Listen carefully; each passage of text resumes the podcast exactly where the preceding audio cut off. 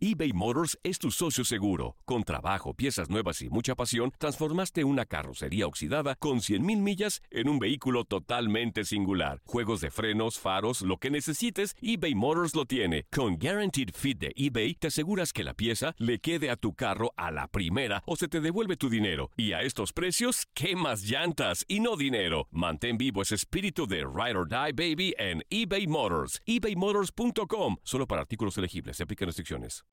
Cuando un bebé logra dormir toda la noche, la familia entera descansa, pero los bebés no nacen sabiendo. Hoy discutimos cómo ayudarlos para que aprendan. Yo soy la doctora Edith Bracho Sánchez desde Nueva York y están escuchando Las Doctoras Recomiendan, el show creado por mi equipo de doctoras y por mí y traído a ustedes por Euforia. En este rinconcito del Internet les contamos las últimas recomendaciones en salud infantil con un toque latino. Antes de empezar, recuerden que aquí les traemos información de manera educativa, pero para problemas médicos deben consultar a su médico que los conoce y los puede ver en carne y hueso. Hoy familia me acompaña una doctora y mamá que está precisamente entrenando a su bebé en estos momentos y ha aprendido hemos aprendido mucho juntas. Se trata de la doctora Evelyn Bracho Sánchez, que como ya saben es mamá y es mi hermana, y estamos hablando de mi sobrinito Mason. Evelyn, bienvenida. Hola Eddie, un placer estar aquí hablando de este tema que sabemos es súper, súper importante. así es. Y bueno, precisamente eso quería empezar por preguntarte, ¿no? Para las madres que todavía no han llegado a este punto de tener que entrenar a su bebé para que duerma la noche entera, como por ejemplo las que estamos en la dulce espera, ¿verdad? a mí que no me ha llegado mi bebé todavía. Y para las madres que ya tal vez se les ha olvidado porque hace tiempo que no entrenan a un bebé, ¿verdad? Digamos, ya como que pasaron esa etapa y se olvidaron del asunto. Cuéntanos un poquito sobre el cansancio que se vive en esta etapa y por qué tú tomaste la decisión de entrenar a Mason a dormir toda la noche.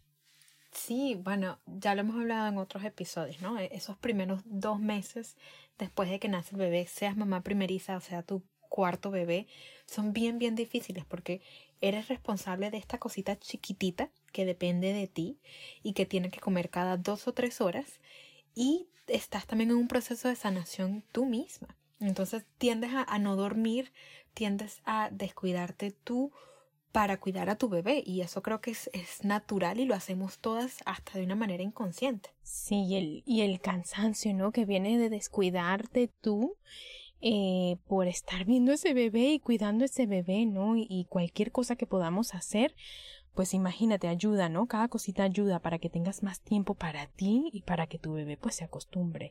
Claro, y el, y el concepto de que tienes que estar bien tú para poder ayudar a tu bebé y poder cuidar a tu bebé, ¿no? Eso creo que fue lo que a mí me, me hizo como de repente pensar, ya va, tengo que hacer algo porque estoy viendo que él tampoco está durmiendo, le está costando comer, estamos sufriendo los dos, estamos llorando los dos. Ahí fue cuando dijimos, momento, vamos a ver qué hacemos aquí y cómo nos acomodamos para que todos podamos estar tranquilos. Sí, todos puedan pues organizarse juntos. Bueno, Evelyn, y, vamos al grano, ¿no? Les vamos a dar cinco tips a los padres que nos oyen en casa y vamos a decirles tal cual cuáles son estos cinco tips y después en el resto del episodio lo que vamos a discutir, ¿no? Es cómo los van a poner en práctica, ¿no? Uno por uno. Entonces, Evelyn, ¿cuáles son estos cinco tips que preparamos para la gente en casa? Sí, y me encanta que, que vayamos a hablar de la práctica, ¿no? Porque muchos de estos tips los escuchamos de nuestros pediatras y después llegamos a casa y decimos, ¿y ahora qué? ¿Cómo? Ajá. Entonces, súper importante. Tip número uno, establecer un espacio separado para que su bebé duerma. Tip número dos, crear una rutina y una estructura.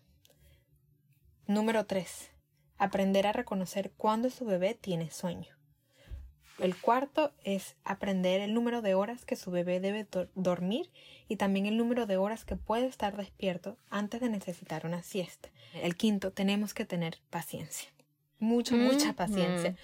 Porque, y, y hacerlo de manera consciente, ¿no? Porque no es que, bueno, hoy voy a entrenar a mi bebé y ya mañana duerme bien. es un proceso largo y arduo. Sí, como ya lo decíamos al principio, ¿no? O sea, los bebés no nacen sabiendo. Es un proceso que toma tiempo, toma paciencia y vamos a hablar más de la paciencia al final del, del episodio.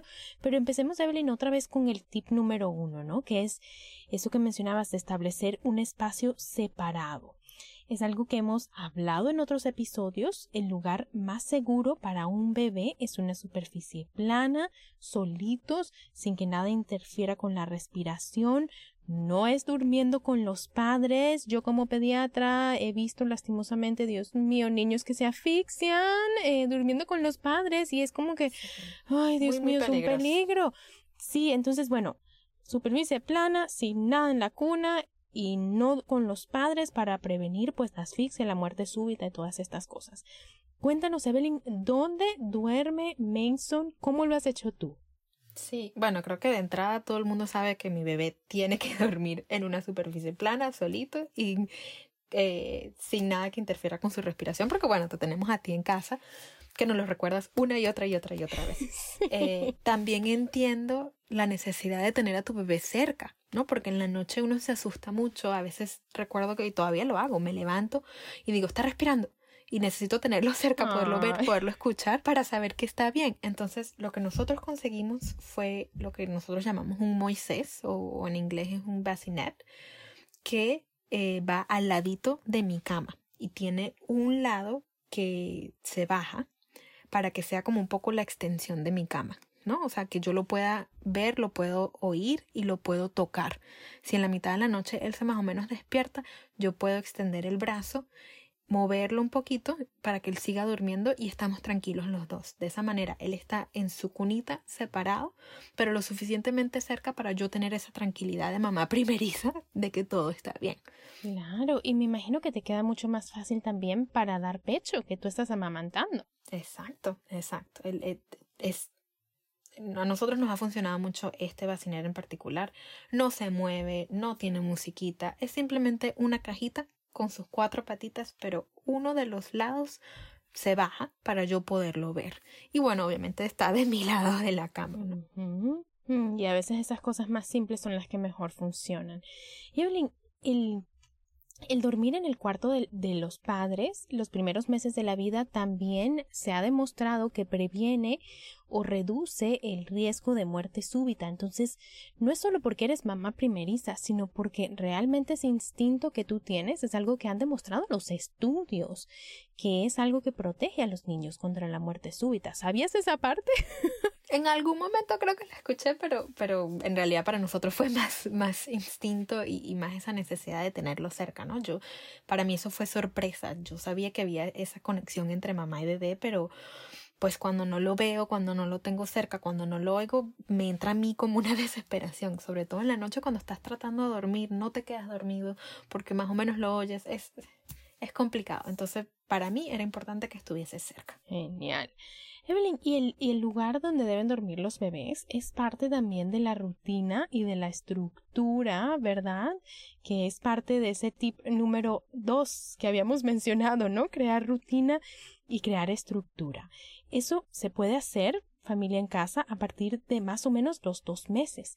Antes de eso, no es que no le pueda hacer una rutina y una estructura, sino que, bueno, primero que están muy chiquitos para aprender y segundo que necesitan todavía comer durante la noche. Entonces, esa expectativa de que antes de los, de los dos meses van a dormir toda la noche, no es realista porque necesitan crecer.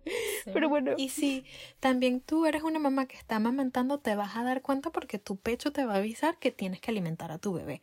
Es impresionante la biología cómo funciona, no te va a dejar dormir 10 horas porque pues también causa molestia, ¿no? Y, y, y volvemos a lo mismo, está ese instinto ahí que te dice que te tienes que levantar. Y creo que importante mencionarlo y lo hemos hablado muchísimas veces también. Eh, al principio los bebés tienen ese instinto de mamar, pero no saben exactamente cómo agarrar. Tú como mamá, si eres, si es primera vez que das pecho, tampoco tienes esa, esa destreza establecida. Y el bebé tiene que comer cada dos o tres horas. Lo que yo me enteré cuando nació mi Mason fue que esas dos horas empiezan a correr en el momento que el bebé comienza a comer. Entonces, cuando ellos son poco eficientes, puede durar hasta 45 minutos, una hora mamantando y lo que te queda es una hora antes de que tienes que volver a hacer el proceso todo otra vez, ¿no? Entonces, o comes, o duermes, o te bañas, pero no puedes hacer las tres cosas, ¿no? Yo creo que ese fue el momento en el que yo dije, ya va, tenemos que buscar ayuda. Yo también fui y, consulté una, una asesora de lactancia porque dije, no puede ser que mi bebé dure una hora comiendo. O sea, no, no puedo hacer más nada. Y ya Mason es súper eficiente comiendo, ya es un gordito, ya es un gordito lindo, que lo que tiene son, va para sus cuatro mesecitos y ya sabe cómo es el cuento. Pero en esos primeros dos meses, o sea, mencionamos todo esto, eh, familia que nos escucha en casa, porque al principio, en esos primeros dos meses, tal vez es un poquito eh, irrealista, ¿verdad? Eh, pensar o ingenuo, pensar, ay, no, voy a tener un bebé que duerme toda la noche. No, o sea, sencillamente todavía no estamos en este punto. Pero bueno, ya después de los dos meses, ya después que llegamos a los dos meses, el bebé está creciendo bien y queremos que empiece ya a dormir toda la noche o cada vez más y más, la rutina se vuelve súper importante. Evelyn, ¿cómo has hecho? ¿Cómo es la rutina eh, de Mason para dormir? En la noche, digamos. Exacto, y es una rutina para él y para mí, ¿no? Es, es yo me siento más tranquila cuando sé lo que vamos a hacer, cuando tenemos un horario de cierta manera, ¿no? Flexible, pero tienes algo que es predecible. Entonces, con Mason, cuando estaba recién nacido y tenía que comer tanto, la rutina era mucho más corta.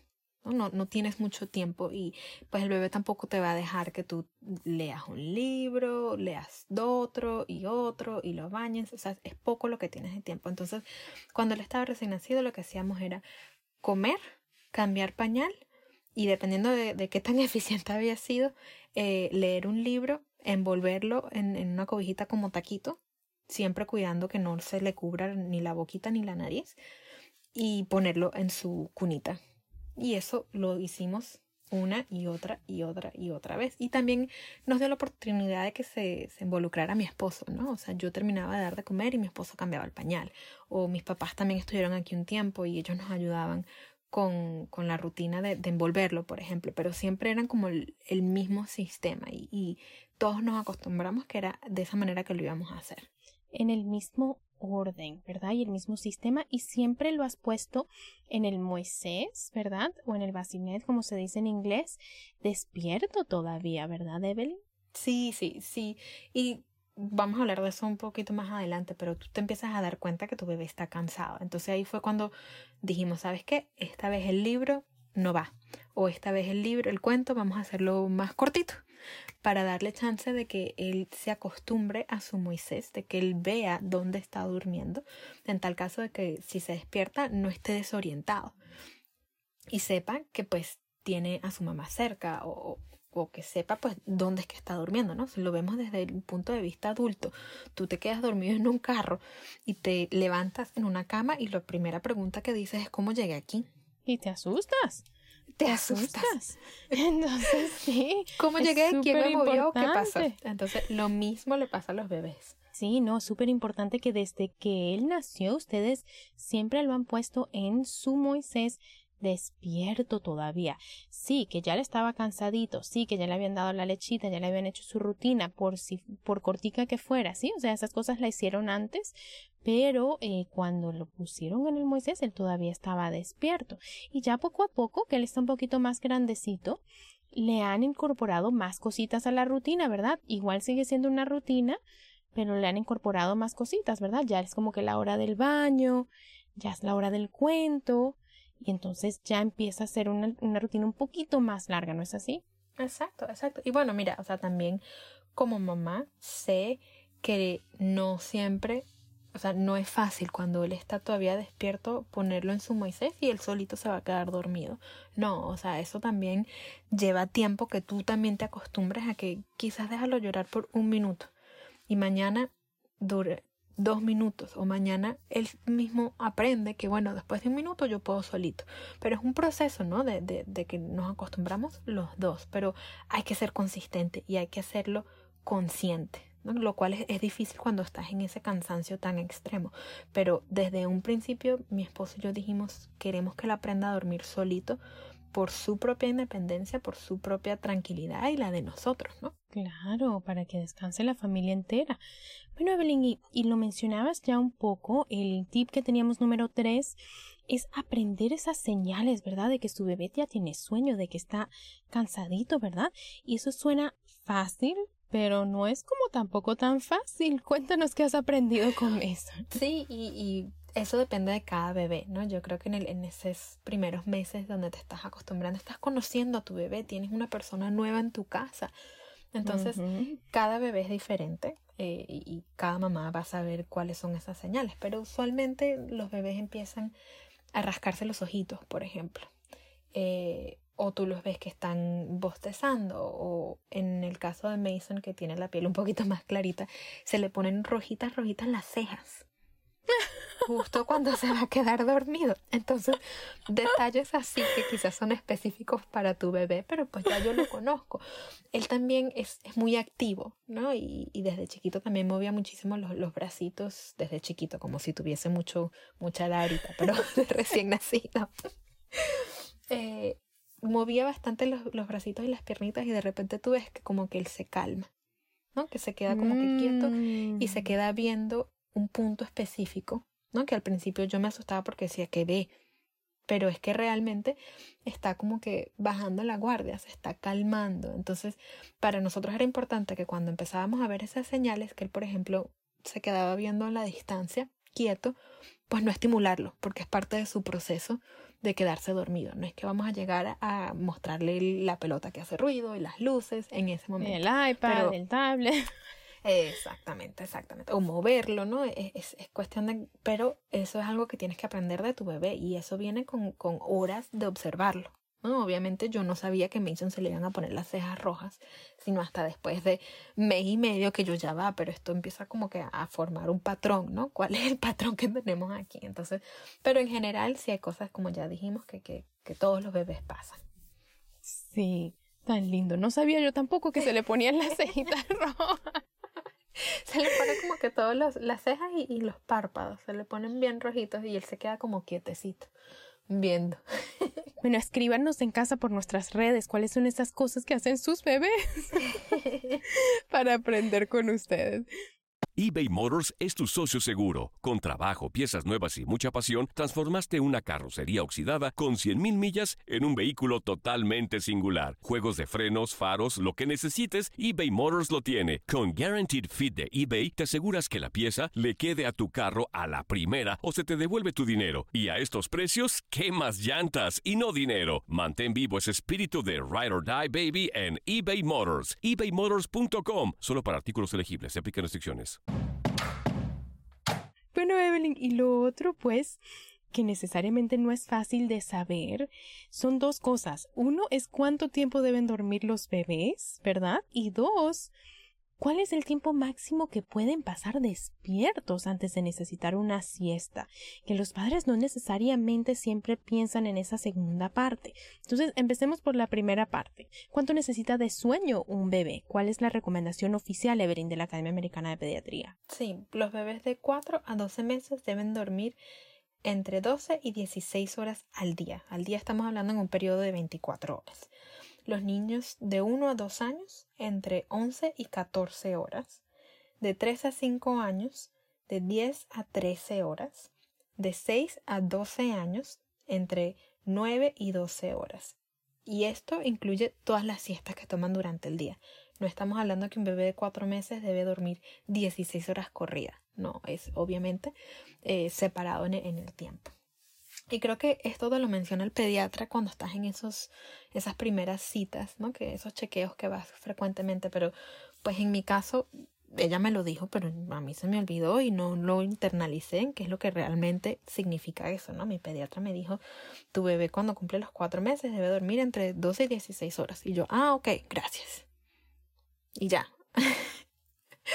hasta en el momento que dijimos vamos a, entrenarlo, a hacer una rutina que dije ya va, cuánto tiempo era eso, ¿no? Y, ahorita que pues ya tiene los cuatro meses es que estamos un poco más pendientes del número total de horas, pero nos ayudó muchísimo más lo que mencionabas, la segunda parte de estar pendiente de cuánto tiempo lleva despierto. Y eso fue lo que yo creo que para nosotros fue lo que cambió completamente el proceso. Sí, cuéntanos, porque sí me contaste, ¿no? Pues nosotras hablamos mucho, obviamente somos hermanas, pero sí me contaste que sentiste, que sentiste que al principio estabas como, como estabas deprivando de sueño a, a Mason porque no te dabas cuenta. O sea, no por, o sea, imagínate, pues igual, mamá primeriza, no te dabas cuenta de cuánto tiempo eh, él debía durar despierto. Cuéntanos cómo está este cuento. Sí, y, también que yo tenía mucha gente alrededor mío, abuela, primas que me decían, no, todos los bebés deben dormir dos siestas al día.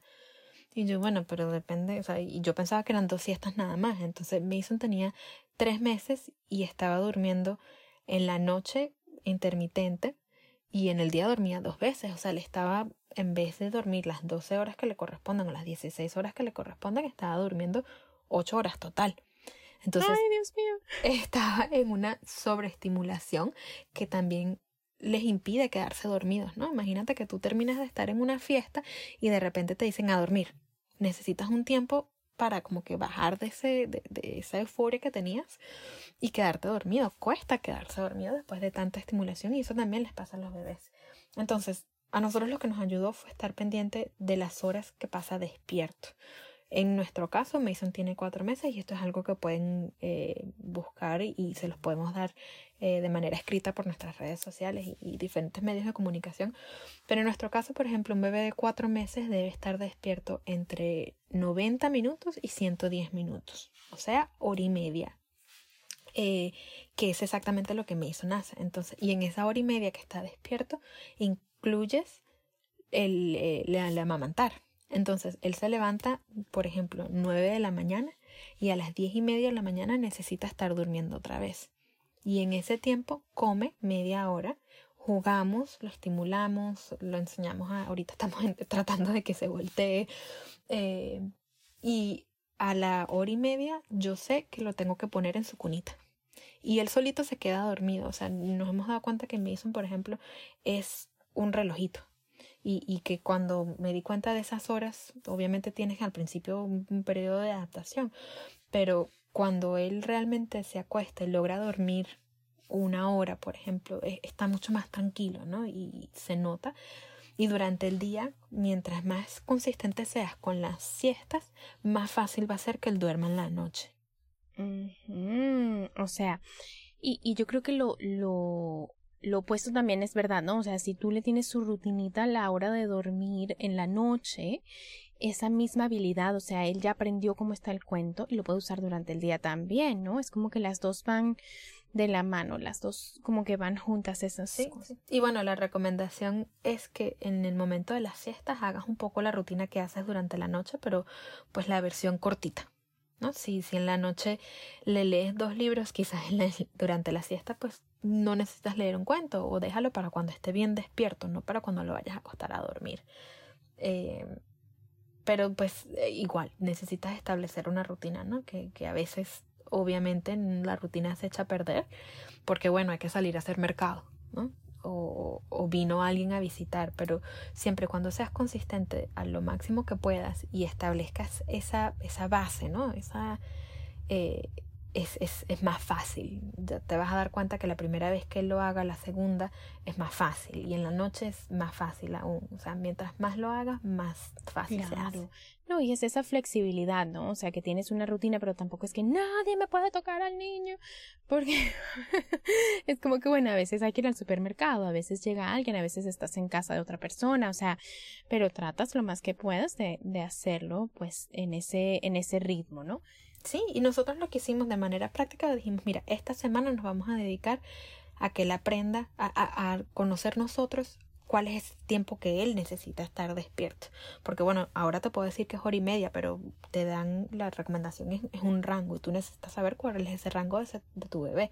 Entonces, una semana nos sentamos mi esposo y yo a aprender cuál era el rango que Mason necesitaba. Con esas señales que ya hablamos, ¿verdad? Pueden ir bien, pueden ir bien. Exactamente.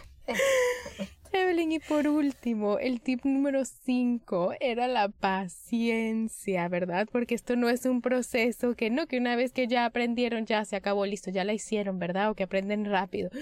Cuéntanos qué has aprendido en, el, en este tema de la paciencia. es, es, un proceso para todos, ¿no? O sea, en casa somos mi esposo, Mason y yo, pero si tuviésemos otra persona, pues también tendríamos que, que, que incluir a esa persona. Las abuelitas, los abuelitos, las tías, las primas. y yo creo que en parte yo he compartido todo eso contigo y, y con mis papás para que cuando vengan sepan cuál es la rutina y cuál es el proceso, ¿no? Porque es, es, algo que pues tienes que incluirlos a todos si quieres que esa persona, pues uno te respete tu, tu, tu rutina o te ayude, ¿no? Eh, dependiendo de cuál sea tu, tu situación. Pero hay que tener mucha, mucha paciencia porque es un bebé de dos meses, tres meses, cuatro meses, la edad que sea que tenga tu bebé. Si a nosotros como adultos a veces piensa que nos levantamos a mitad de la noche para ir al baño, o porque nos dio hambre, o porque tuvimos una pesadilla, lo mismo le va a pasar a nuestros bebés. Tenemos que ser pacientes y, recordar que los adultos somos nosotros. Es difícil, es bien difícil. Más de una vez Mason se levanta a las 2 de la mañana y yo tengo que respirar profundo y decir, el adulto soy yo y lo estoy ayudando y lo estoy enseñando. Eh, es algo que también tenemos que hacer conscientes, ¿no? No es que, bueno, él más o menos aprendió, no, sino decir, bueno, ya cumplió los dos meses, ya mi pediatra me dijo que puedo, en vez de amamantarlo tres veces en la noche, puedo extenderlo a dos veces en la noche. Y bueno, una vez o cero veces. a veces, a veces están tan gorditos a los dos meses que es una vez o cero veces. Como está el Mason. Pero es algo que tienes que hacer. Exactamente. Mason dejó de comer en la noche porque ya tiene sus reservas. Sí, ya tiene sus cauchitos, sus rollitos. Exacto. Exacto, exacto. Entonces, pero es algo que tienes que hacer consciente y bueno, eh, una vez que tienes la rutina, nosotros en casa lo que hemos dicho es su rutina funciona 90% del tiempo. El otro 10% pues es, es normal, es, es, humano que él también se levante y se moleste o esté incómodo porque le dio frío, le dio calor, lo que sea. Entonces, entender uno como adulto que esas cosas también pasan. También existen eh, lo que llamamos las regresiones del sueño, ¿no? que hay ciertos momentos y, y, tú como pediatra nos puedes decir quizás cuáles son esos meses que podemos esperar eh, esos cambios, ¿no? Que de repente logramos que nuestro bebé durmiera toda la noche. Mason, por ejemplo, duerme entre 9 y 10 horas en la noche, pero esta última semana se ha estado despertando una o dos veces en la noche. Y ahí lo que hemos estado haciendo es dejo que él realmente se despierte si es que se tiene que despertar, porque a veces hace ruiditos o se mueve, pero todavía está dormido. Y si yo me levanto a cargarlo, lo voy a despertar aún más trato de dejarlo unos minutos que él como que descifre qué es lo que quiere. Y si, bueno, está llorando y uno también aprende cuál es el llanto que tienen cuando tienen hambre, por ejemplo. Pues ahí sí trato de intervenir porque, bueno, últimamente he estado comiendo un poquito más. Pero siempre es déjalo que él resuelva si puede solito. Trato de calmarlo desde cama, desde mi cama. Es extender mi brazo y, moverlo un poquito o cantarle una canción que hacemos en el momento de dormir, lo que sea.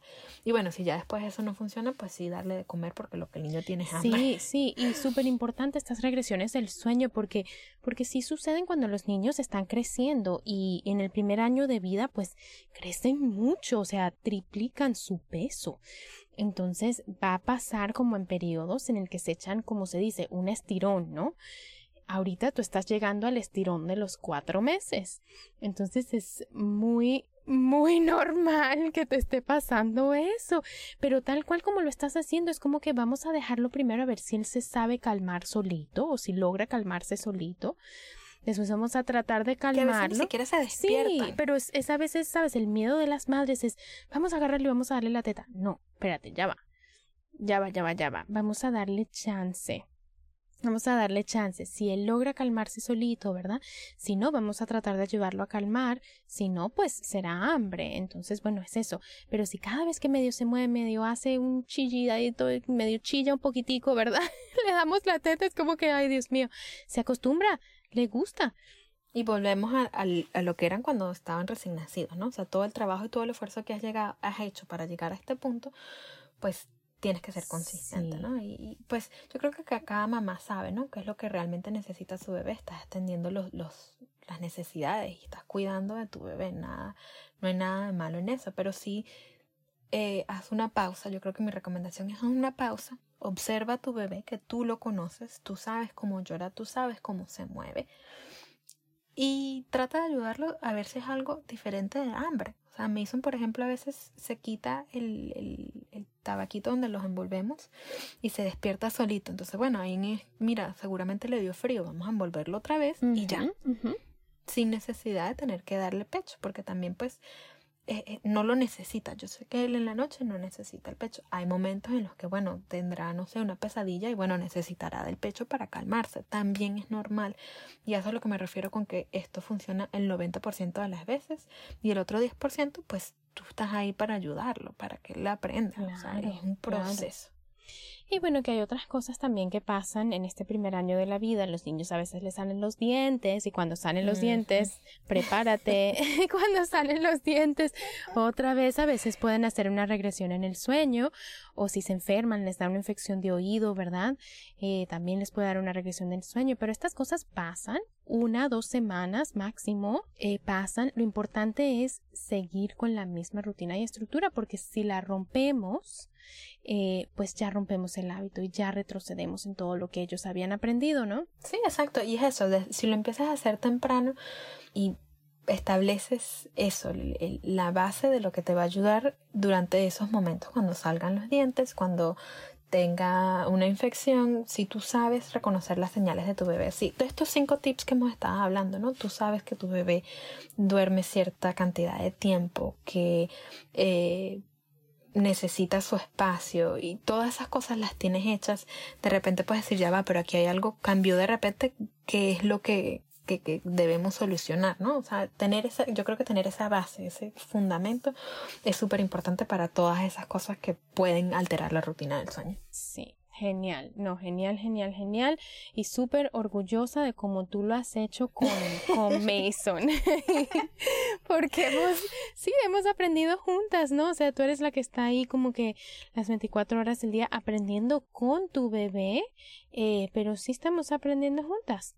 Exacto, yo creo que eso, eso es lo que quiero que nuestra audiencia sepa, ¿no? Que, que también somos mamás, tú estás también a punto de convertirte en mamá y pasar todo este proceso que a veces escuchamos recomendaciones de nuestros pediatras, de nuestro médico, pero no sabemos realmente qué es lo que eso significa. Entonces aquí estamos para acompañarlos, para descifrar esas cosas y si no quedó claro, pregunten, pregúntenle a su médico, ¿no? No, no salgan de ese consultorio sin entender realmente qué es lo que te están diciendo, porque como te digo, a mí mi médico me dijo, mi pediatra, necesita dormir 16 horas y yo, ah, bueno, ok, y te fuiste para tu casa ni idea de cómo ibas a lograr eso. Exacto, exacto. Entonces, hable con su médico, pregunte una y otra y otra vez. Sí, no, genial. Bueno, y con esto ya se nos acaba el tiempo. Vamos a repasar rapidísimo otra vez los cinco tips. Era tratar de establecer ese espacio separado desde el principio, desde recién nacidos, ¿verdad? Para que su bebé duerma, que no sea con usted. Crear esa rutina y una estructura. Aprender a reconocer cuando su bebé tiene sueño. Aprender el número de horas que debe dormir y también el número de horas que puede estar despierto antes de necesitar una siestica y tener mucha paciencia. Doctora Evelyn Bracho Sánchez, productora de nuestro programa, hermana, mil gracias por compartir con nosotros cómo ha sido tu experiencia. Yo feliz, sabes que en cualquier situación que pueda realmente ayudar a nuestra audiencia, aquí estoy. Y si ustedes como audiencia tienen alguna sugerencia, algo que quieran que hablemos, escríbanos, comuníquense con nosotros porque queremos hacer esto de manera que, que ustedes se beneficien.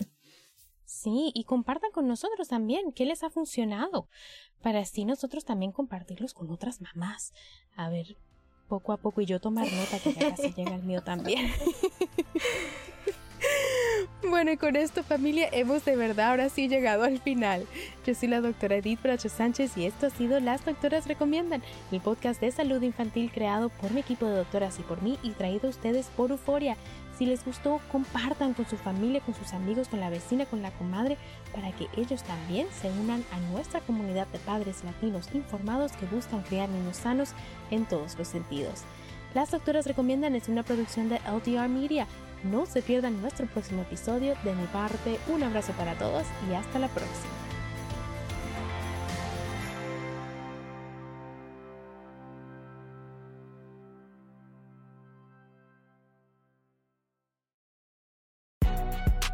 Si no sabes que el Spicy McCrispy tiene Spicy Pepper Sauce en el pan de arriba y en el pan de abajo, ¿qué sabes tú de la vida?